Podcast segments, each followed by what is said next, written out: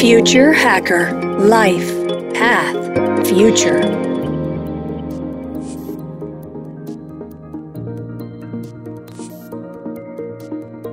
Olá pessoal, bem-vindo ao Future Hacker.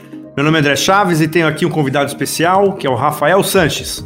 O Rafael, por formação, é engenheiro, programador. Ele atua nas áreas de educação e tecnologia desde 1997.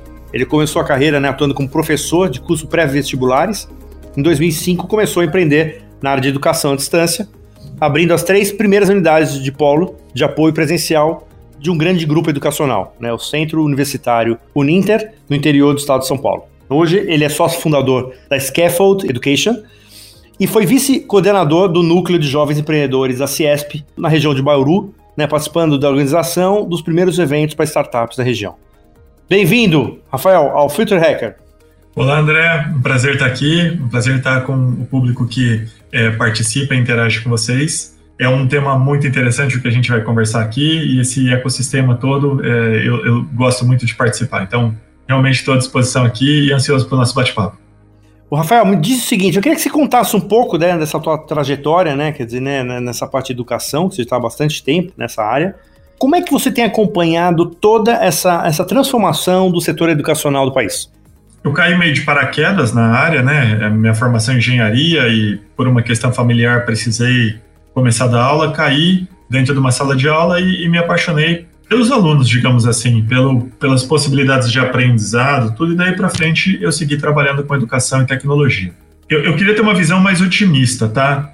É, de que estamos mudando muito tal, mas assim, às vezes eu olho o que está acontecendo em termos de média de mercado, é, tirando, não dá para a gente balizar por algumas escolas que são diferenciadas, né? Mas o mercado não está muito diferente hoje do que estava 20 anos atrás. Em termos de uso da tecnologia, por exemplo, ainda teve a pandemia no meio e isso mudou um pouco a dinâmica. É, mas quantas escolas chegaram na pandemia preparadas para usar tecnologia no dia a dia? A maioria não chegou. A maioria foi pega de surpresa e teve que é, se reinventar da noite para o dia. E, e, nesse sentido, a, pandemia trouxe é, essa mudança para dentro de muitas escolas. Quanto isso vai ficar pós-pandemia? Algumas com certeza perceberam os benefícios disso e vão continuar utilizando. Trabalhar com sala de aula invertida, trabalhar com algumas metodologias ativas que usam a tecnologia, que é, dão, dão, mais alguns passos em relação à aprendizagem personalizada. Mas existe um, um movimento natural de algumas escolas voltarem para a zona de conforto. Então, assim, é um setor que ele tem desafios globais e, e isso é uma coisa que me apaixona, é, apaixona todos nós da, da nossa empresa trabalhar nesse setor, porque os desafios são enormes e por muito tempo ainda para a gente poder ter um, um resultado concreto é, na educação, de forma ampla, de forma generalizada. As possibilidades que a tecnologia está trazendo e o, a chacoalhada que a pandemia deu nas escolas, falando das escolas, né? Podemos falar também do ensino superior, podemos falar do mundo corporativo. A pandemia chacoalhou todo mundo. E hoje é, não, não, não, tem mais o será que eu preciso ter uma plataforma? Será que eu preciso usar a tecnologia para apoiar o aprendizado, seja eu uma escola, uma universidade ou é, uma empresa do mundo corporativo? Não existe mais o será. É, algumas já adotaram e outras já perceberam que é questão de tempo para o futuro não, não tem como ficar sem. Então, a gente vai colher resultados disso. Como na educação tudo é lento, né? a gente tem aí 5, 10 anos para que é, venham os resultados dessa adoção, tem muito aprendizado nessa adoção inicial, mas o daqui para frente vai ser melhor do que o, o que foi nos últimos anos. E hoje eu queria pegar até um, um, um, tema, né, que assim, né, hoje assim, né, bilhões de pessoas têm acesso, né, muitas vezes gratuito, né, os, os melhores conteúdos das melhores universidades do, do, planeta. Isso acho que é um lado interessante que aconteceu, né, que foi muito acelerado com a pandemia, né, quer dizer, assim, esse acesso gratuito, né, de, de conteúdo de extrema qualidade, assim. Você acredita que o ensino à distância, quer dizer, ele pode estar revolucionando não só a educação, mas a médio prazo, o próprio desenvolvimento socioeconômico dos países, do mundo? Correto. É, vou fazer só um. Vou emendar uma coisa na, na minha resposta anterior. Ali eu estava dizendo em, é, em, relação à a, a média das instituições, digamos assim, de, de ensino básico, ensino superior e, e, alguma, e o mundo corporativo. Mas como você disse, é, uma série de instituições também de ensino e, e empresas, grupos, durante a pandemia colocaram um monte de conteúdo. Já existiam alguns, algumas iniciativas há muito tempo, como Khan Academy, como o, o MIT que coloca cursos gratuitos, o Coursera, tem vários portais que compartilham cursos gratuitos, mas isso virou uma, uma, uma avalanche durante a pandemia. E quem soube surfar essa onda, quem soube aproveitar, é, conseguiu um ótimo desenvolvimento nesse período. Foram conteúdos excelentes, estão sendo ainda conteúdos excelentes com profissionais incríveis, tudo free, todo dia, quase todas as noites, manhãs. Isso muda um pouco esse paradigma, digamos assim, porque era tudo fechado, né? É na época que nós estudamos, era tudo fechado. Você tinha que pagar para ter acesso a uma boa faculdade, pagar para ter acesso a bons especialistas. A, a internet e a, a educação à distância, ela trouxe toda essa possibilidade porque o custo também é muito reduzido. Então, para a gente fazer uma distribuição de conteúdo de, dessa quantidade, dessa ordem, com essa qualidade de profissionais no presencial, é, é muito difícil, é quase inviável. Você conseguir conciliar horários, você conseguir conciliar um espaço que possa reunir tantas pessoas, as pessoas se deslocarem até os locais onde essas pessoas falam. Agora, através da internet, é, com celular, com computador, com sinal de internet, 4G que seja, já é possível ter acesso a tudo isso. Então, a gente capacita muito mais as pessoas e vai chegar a consequência disso depois, o, o colher os resultados dessa capacitação. É um processo de desenvolvimento, né? Não basta assistir uma palestra, ver um webinário que a pessoa já vai masterizar uma determinada competência, mas aquilo gera insights nela, ela sai diferente daquilo, ela sai buscando aprender mais, é, sai buscando mudar o seu comportamento, ela lembra de algo que ela aprendeu e ela continua colocando em prática. Então, é, eu entendo que assim, isso vai trazer uma nova dinâmica que a gente vai sentir ao longo dos próximos anos, é, os efeitos de, de tudo isso que se solidificou ao longo desse período. Eu concordo com você. E deixa eu fazer uma, uma questão aqui, Rafael, que assim, né, o ensino à distância nesse, necessita, né, cara, de uma, uma disciplina, né, dos estudantes, né, não é todo mundo que consegue, né. Como é que, teoricamente, é, é, essas empresas ajudam essas pessoas que, teoricamente, não são tão disciplinadas para se organizar no ensino à distância?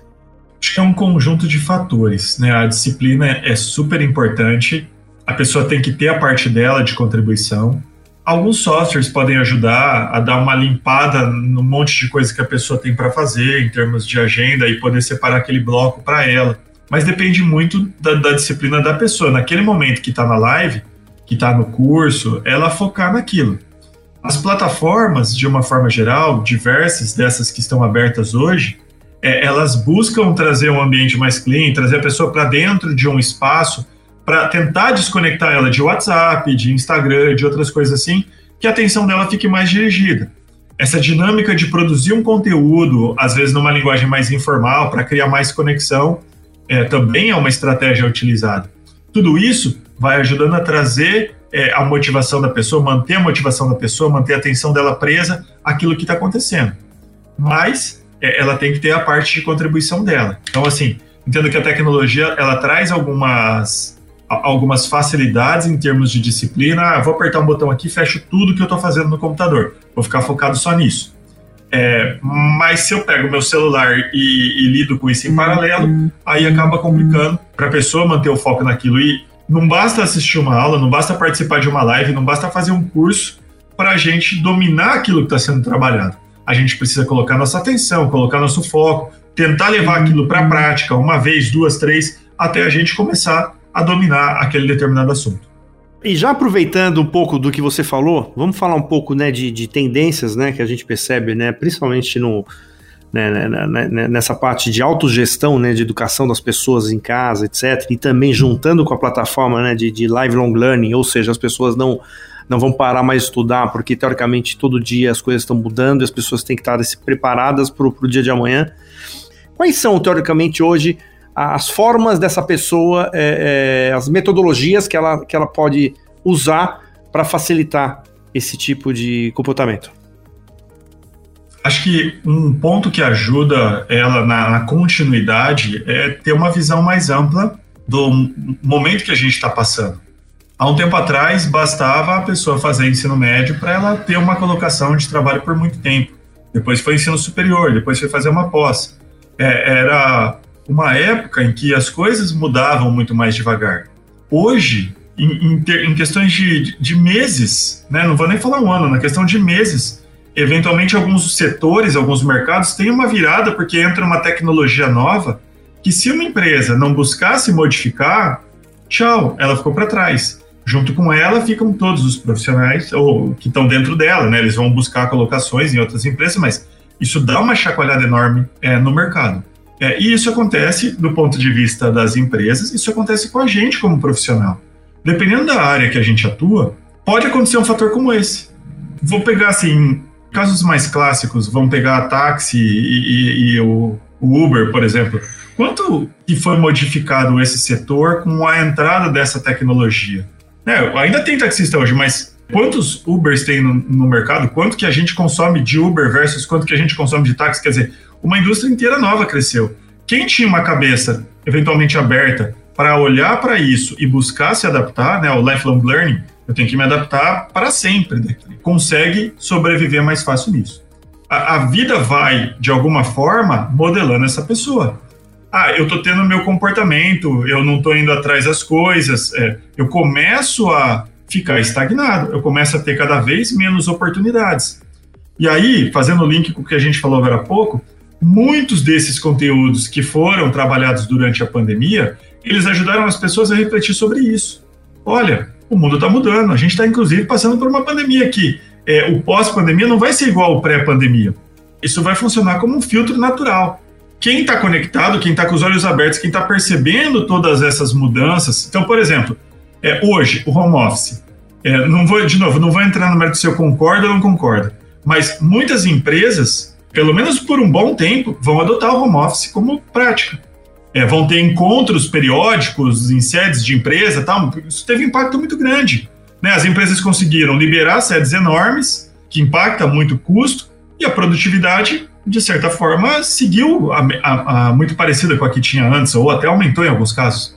Quem não, não consegue se adaptar a isso vai ter um desafio para trabalhar em determinados setores. Né? Pegando algum exemplo, aí entra de novo o lifelong learning. Eu preciso estar sempre buscando. O que está acontecendo no meu dia a dia? O que está acontecendo na área que eu atuo, que me coloca numa posição de mudar? As plataformas, né, a, tecnologia, os sistemas, eles são recursos que estão aí disponíveis mas para sobreviver nesse mundo de hoje, a pessoa tem que ter um comportamento protagonista, um comportamento de player de verdade. Senão vai ter uma seleção natural. E essas pessoas vão ficar naturalmente para trás.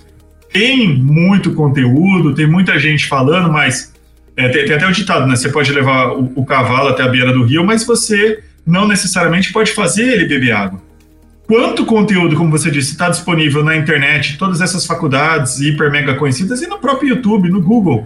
Tem muita coisa.